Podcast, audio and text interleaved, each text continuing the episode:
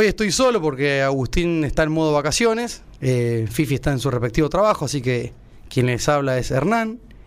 Eh, estoy a cargo automáticamente eh, casi un, pro- digamos, solitario, pero al mismo tiempo lo tengo acá Raúl, que va a ser el, el operador de hoy, y vamos a estar eh, vía teléfono, vamos a hacer un viajecito a Rosario, vía teléfono, para hablar con el, con el entrevistado. Mi teléfono acusa 33 grados, la verdad que hace mucho calor, se ve que hasta siento un poco más de humedad, y eso significa que genera más calor, digamos, me hace acordar un poco al, al- al calor típico de Córdoba, de mismo Rosario, Buenos Aires, que realmente eh, es un calor que, como decimos por ahí, te seca la mente, porque si bien el calor seco eh, es, es bas- bastante, digamos, eh, cansador, porque agota, ¿no? Uno que arrancó temprano, uno más que todo fin de año, tareas propias del negocio, eh, propias de, la misma actividad, me llevó a qué? A tener que levantarme temprano, hacer un, mucho auto, no caminar tanto. O sea, uno dice, bueno, estuviste con aire acondicionado. Sí, pero cada vez que uno se baja, el, mi oficina móvil, que es el cangulo, que le sucede que le da mucho calor y de golpe volver a enfriarlo no es tan, fa- no es tan fácil, tan sencillo. Así que bueno, 33 dice mi, ¿cómo se llama? Mi, mi, mi teléfono, porque tengo el TV apagado hoy. Este, y bueno, estoy esperando que Raúl eh, me dé el ok, perfecto. Entonces ya podemos viajar a Rosario. Nos vamos a comunicar con Matías Pedro Jurisic, el número uno del Bermud a nivel nacional, sin dudas.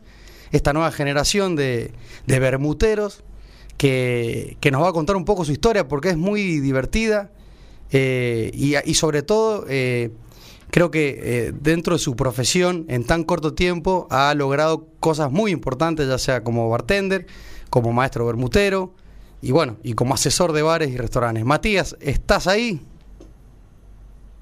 Estoy del otro lado, no sé si me escuchás, Hernán. Sí, yo te escucho perfectamente. ¿Cómo andás, Matías? ¿Todo bien? Perfecto, buenas tardes, ¿cómo le va a la comunidad sanjuanina? Qué lindo estar en contacto con ustedes. Acá estamos todo bien, como mucho calor, me imagino que en, en Rosario igual, 33 grados acusa el pronóstico, con humedad, cosa rara para San Juan, que eso es lo que explicaba recién, que seca la mente. Ya lo creo. Bueno, acá es lo común, la, la humedad la tenemos prácticamente a diario. Bueno, ahora en este caso bastante particular el último año porque la bajante de Paraná hizo que el clima haya cambiado un poco también. Eh, pero bueno, digamos, eh, algo llamativo para nosotros que a la noche refresque, algo que ustedes lo tienen completamente acostumbrado, que a la noche baje la temperatura. Acá este, habitualmente la, baja, la temperatura no baja y sigue y últimamente estamos teniendo noches frescas, así que es bastante llamativo para, para nuestra región al menos.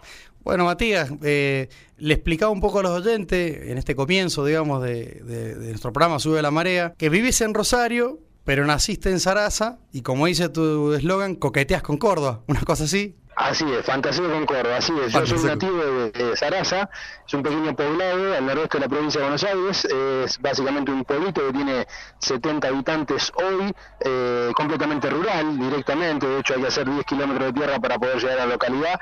Eh, ahí me crié y bueno, a los 17 me vine a Rosario a estudiar comunicación social y acá me quedé eh, prácticamente para hacer toda mi vida laboral que vino luego y la verdad que el mundo de, de las bebidas llegó en esa época directamente, en la, la época que estaba en la universidad, porque yo fui de los que se salteó el escabio en la, en la adolescencia, este, no me gustaba tomar, la verdad, no, no, no me llamaba la atención, más que me llamaba la atención, yo probaba, pero no me gustaba. Y siempre escuché mi paladar, entonces cuando hubo algo que me gustó, dije, pucha, esto está bueno, me entrampeté un poquito cada vez más, y después me abrió un mundo maravilloso que terminé este, enamorado. Y lo que, digamos, lo que me metió en el mundo de las bebidas alcohólicas fue el vino. El vino tiene cosas tan hermosas, tan divinas y también tiene tan esnovistas y tan, este, esa cuestión eh, tan, como podríamos decirlo, con, buenas palabras, de, de- elitismo que a veces es un elitismo careta, voy a usar una palabra mm, burda, digamos, pedorro, porque no es ni más ni menos que eso, eh, pero bueno, ese mundillo del, del mundo del vino me metí adentro del mundo de las bebidas y terminé este, enamorado, después empecé a trabajar como barman, yo laburaba, si bien en lugares gastronómicos no era quien despachaba los tragos, era más bien el cajero en su momento, y bueno, después terminé este, enamorado del rubro y me metí de lleno a la, a la profesión y a estudiar todo lo que tiene que ver con la mezcla de bebidas y con la elaboración particularmente del vermú. Matías, me decís que, claro, venís de la provincia de Buenos Aires, pero te fuiste a estudiar a Santa Fe, ¿es así? ¿Sarasa está en provincia de Buenos Aires? Exactamente, pero es casi el límite con la provincia de Santa Fe. De hecho, estamos a nada más que de Sarasa, 180 kilómetros a Rosario, y bueno, Capital Federal está a 300. Eh, igual, digamos, la mayoría de los que quieren estudiar en provincia de Buenos Aires a veces el, destino es Buenos Aires, pero muchos eligen La Plata porque, bueno, tiene su, muy buena reputación la Universidad de La Plata, pero para nosotros era mucho más lejos el viaje. Además, bueno, yo contaba con familia acá en Rosario y era mucho más fácil venirme para, para esta situación. Eh, por eso terminé estudiando en Rosario, porque también cuando llegó la época de, la, de, la, de elegir la carrera universitaria, mi viejo me dijeron, bueno, nene, ¿qué quieres hacer? ¿Estudiar o no estudiar? Si no estudias, agarrar la pala y te vas a laburar al campo. Eh, si, si querés estudiar, elegí un lugar. Y si vas a estudiar, eh, para mí tenía dos opciones, o Junín o Rosario. No tenía otra chance de elección porque era lo que me daban mis viejos. Si vos querés estudiar, elegí una carrera que esté en esos dos lugares. Eh, y bueno, terminé en Rosario y así es como este, concluyó mi vida acá como dicen, Rosario siempre estuvo cerca. La verdad que me imagino Rosario, bueno, yo pasé por Córdoba, pero y decías La Plata, son las tres ciudades, digamos, a nivel estudiantil gigantes. Después está un poco Mendoza también, que, que, que, digamos, junta a muchos estudiantes, pero Córdoba, Rosario, Tucumán también un poco. Es como el epicentro, digamos, toda la provincia de Santa Fe, calculo que el 80% terminaba ahí en Rosario. Y en ese momento sí, hoy a lo mejor se democratizó un poco más el tema de las universidades públicas, y hay universidades en lugares un poco más este, chicos, digamos, en cuestiones de ciudad, la otra vez pasé por Rafaela y hay unas cuantas universidades, tal vez para las carreras más tradicionales, como contador, como abogacía, digamos, esas carreras se han abierto en otros lugares, incluso, por ejemplo, yo cuando estudié Junín no existía abogacía y contaduría, y hoy sí lo está. Eh, que es la UNOVA, que es la Universidad del Noroeste del Gran Buenos Aires, eh, del Gran Buenos Aires, no, del, del Noroeste de Buenos Aires. Y Rosario en ese momento sí congregaba muchísima gente, este, no solo de la provincia de Santa Fe, sino también de Entre Ríos, porque eh, Paraná no tenía, digamos, fuerte su... Me imagino llegaste a Rosario, lo, lo, primero, la juntada de facultad, el liso santafesino, ¿se, se, se, se, usaba ahí el liso o es muy de provincia de Santa Fe de, no, y no de Rosario, digamos, no de la ciudad? No, el, liso santafesino es justamente santafesino. Eh, hay un, como una especie de disputa habitual entre santafesinos y rosarinos, de la cual no soy parte porque no soy nativo de acá, pero sí hay unas cuestiones de diferencia. De hecho, si uno se va a una de las este, choperías originarias de acá de Rosario, no estoy hablando de los lugares que sirven cerveza tirada eh, de los últimos 5 o 6 años, sino digamos lo que hace 40 años que tiran birra. Claro. Eh, y vos te vas y le preguntas a un camarero y le, y le pedís un liso y agarra y te dice, nene, acá se toma el balón en Rosario se toma el balón, que tiene una capacidad casi similar a la del liso. La del liso es, si mal no recuerdo, 250 centímetros o menos, 200 me parece que tiene el liso. Es cortito, sí, sí. Eh, es un vaso cortito, chiquitito, de hecho allá es, el clásico vaso tubular, finito y largo, eh, donde se sirve esa medida, cortito. Y acá tiene uno que es, a ver, ¿cómo podríamos decirlo? Viste la, eh, la copa de gin actual, pero sin el vástago, o sea, solo con la basecita de abajo. Como un huevito que lo, que lo, usan en algunas gintonerías. a ese huevito ponerle el, el, pie. Ah, bien. Porque tiene base, es como una copita chiquita, es como si te dijera una especie de copa de coñac, pero sin ser elegante, ¿no? Como media gordita.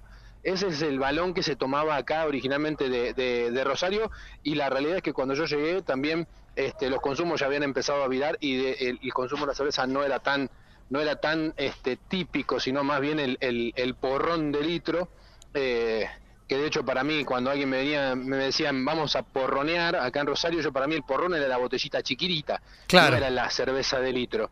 Eh, entonces, bueno, eso fue una de las cosas que me acostumbré. Y después, por supuesto, nos metimos de lleno prácticamente el mundo del Fernet con Coca, porque, bueno, si había un consumo en nuestra época universitaria, que fue del 2003 al 2010, eh, fue claramente el Fernet con Coca que se metió en nosotros como si fuera una especie de, intravenosa que, que, entraba y no salía. Qué fenómeno el tema del Fernet con Coca. Además, yo en Córdoba estuve también, era una cosa de loco.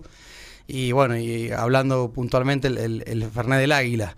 Eh, que es casi que es un paso obligado, digamos, decir, bueno, si fuiste estudiante o, tomaste, como si vos, la botella de litro de cerveza o el, el Fernet. Obviamente que todo aquel estudiante que, llega a Rosario ahora, a Córdoba, se encuentra con un, un abanico de, de propuestas que no existían en nuestra época, eso está claro. Claramente, claramente. Nosotros cuando salíamos y teníamos la posibilidad, existían tres, cuatro marcas de cerveza y de eso, digamos, tenías las que eran tope de gama y nosotros tomamos las que eran muy baratas porque éramos estudiantes y, digamos, si hay un consumo que yo no volvería a realizar es, ese.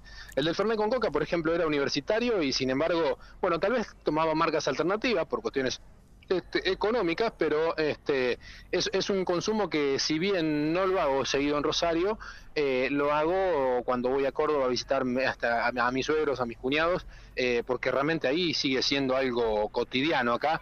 Este, como que hubo una moda, una tendencia, en esa época vino el Fernet con coca, después vino el ron con coca, después avasalló el, Campari con naranja y hoy el gin tonic está descollante prácticamente en todo el lugar porque parece que, hubiéramos tomado gin tonic de absolutamente toda la vida, pero bueno, eh, esos consumos van virando y tal vez el estudiante tiene otras opciones, yo lo veía, tengo un primo que tiene 20 años y cuando digo cuando iba a salir él hace bueno prepandemia dos o tres años atrás le decía y qué vas a tomar y me decía no me tomo una IPA. Mira vos antes no sabíamos ni si, si era IPA si era sí se decíamos rubia eh, rubia o a lo sumo negra. Rubia roja negra exactamente cuando te encontrabas con una roja era si, ibas a un lugar este irlandés. O claro. me acuerdo que yo en su momento hizo furor no sé si recordás la otro mundo roja sí. que era una cerveza que la pegó muchísimo en ese momento, creo que después desapareció el del planeta, no sé qué pasó con la marca.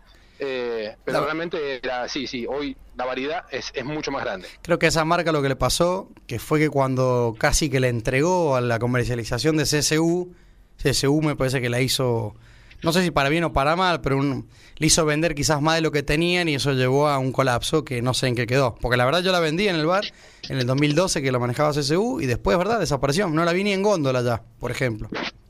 Y creo que la hacían en Santa Fe. La verdad que eh, tengo la, la, referencia, sí, que la hacían en San Carlos. No, en Santa Fe Capital, sino en Cervecería San Carlos, que, era otra que, bueno, hoy hace ya por lo menos 5 o 6 años que esa, cervecería está cerrada. Mira, justo que hablamos, hablaste del, fenómeno de Gin y de la IPA, todo. Considero que vos sos un experto en esto. El crecimiento de la cerveza, si bien ha sido fuerte, pero lo he visto más paulatino que el del Gin Tonic. ¿Cómo ves vos ese boom, digamos, de, de, este fenómeno de todos quieren destilar, todos quieren tomar gin tonic, no importa cómo, de qué manera, y si hay que meterle chimichurri a la copa, los arbolitos de Navidad están de todos los colores, pero ¿cómo lo ves vos? ¿No, no, no va a pasar esto que, que se va a explotar contra una pared, el fenómeno gin, por así decir? Mira, eh, a ver, es cierto que el, fenómeno de la cerveza artesanal fue bastante más paulatino. También es cierto que, digamos, comenzó ahora unos 10 años atrás y tal vez el acceso a la información era más difícil y hoy con las redes es muchísimo más fácil a lo mejor eh, que se avance sobre alguna temática en particular. Ahora, ¿cómo lo veo? Me parece que tiene cosas interesantes como la, digamos, la ruptura de pensar en un binomio. Fíjate que cuando yo te dije hace un rato atrás, te dije se tomaba Fernet con Coca. Bueno, era una determinada marca de Fernet, una determinada marca de Coca-Cola. Cuando hablamos del Campari con naranja, es una determinada marca de bitter rojo con una determinada marca de jugo de naranja. Claro. Incluso.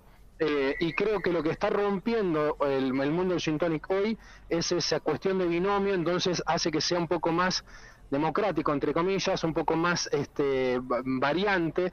las opciones, es decir, bueno, puede ser otro, cualquier gin, puede ser cualquier tónica, eh, depende un poco del gusto. Eso me gusta muchísimo que haya pasado. Lo que no me gusta es esta cuestión que nos estamos metiendo en una especie de boca de lobo que si no tenemos todas las lucecitas del arbolito de Navidad no podemos tomar gin tónica dentro de la copa. Eso me parece que es lo que termina siendo, digamos, el extremo donde eh, tenemos botánicos para la para la, el gin tonic y tenés una ruedita donde tenés todo desmenuzado, este, por ejemplo, la banda, que va perfecto si le pones una bolsita adentro del ropero para que te aromatice la ropa, pero todo eso suelto arriba de la copa, me parece que no tiene mucho sentido, este, y es donde tenemos que empezar a jugar un poco más con, a ver, sus pequeñas sutilezas, una piel de limón puede estar buenísimo, una piel de naranja puede estar buenísimo, este, dos, dos frambuesitas recién cortadas pueden estar buenísimo, una frutillita puede estar buenísimo, pero no la frutillita, el, el medio Sí. kilo de lavanda. Flor de hibiscus, romero, pimienta jamaica. Hay cosas como, por ejemplo, eh, digamos, tal vez en el, mundo de la cerveza artesanal hubo un crecimiento paulatino de decir, bueno, a ver, esto es una variedad de IPA, acá en el mundo del gin estamos como, bueno, ah, un gin de pomelo. No, no, pará, pará. El gin tiene que tener negro sí o sí y puede tener pomelo o no, pero no es de pomelo, es aromatizado con pomelo. Claro. Eh, que me parece que los que estamos entrando en- ahí en cuestiones que le erramos en, en comunicación y en definitiva dice, te, te vendo lo- lo- dentro de los botánicos te vendo para ponerle negro. Pará, Claro. si yo te haciendo un gin tonic, el gin tiene que tener en negro, es como si yo me comprara una, una selva negra en la panadería o en la pastelería y me comprara una barra de chocolate águila y le rayara más chocolate águila, o sea, como ponerle más chocolate al chocolate. Claro.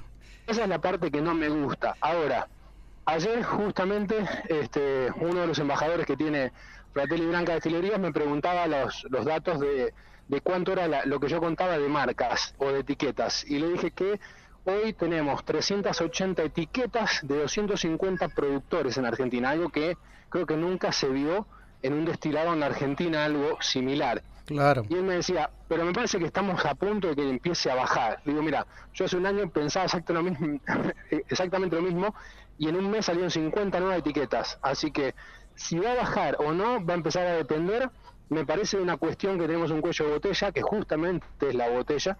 Estamos Claro, con unos el vidrio. gravísimos en la industria del vidrio.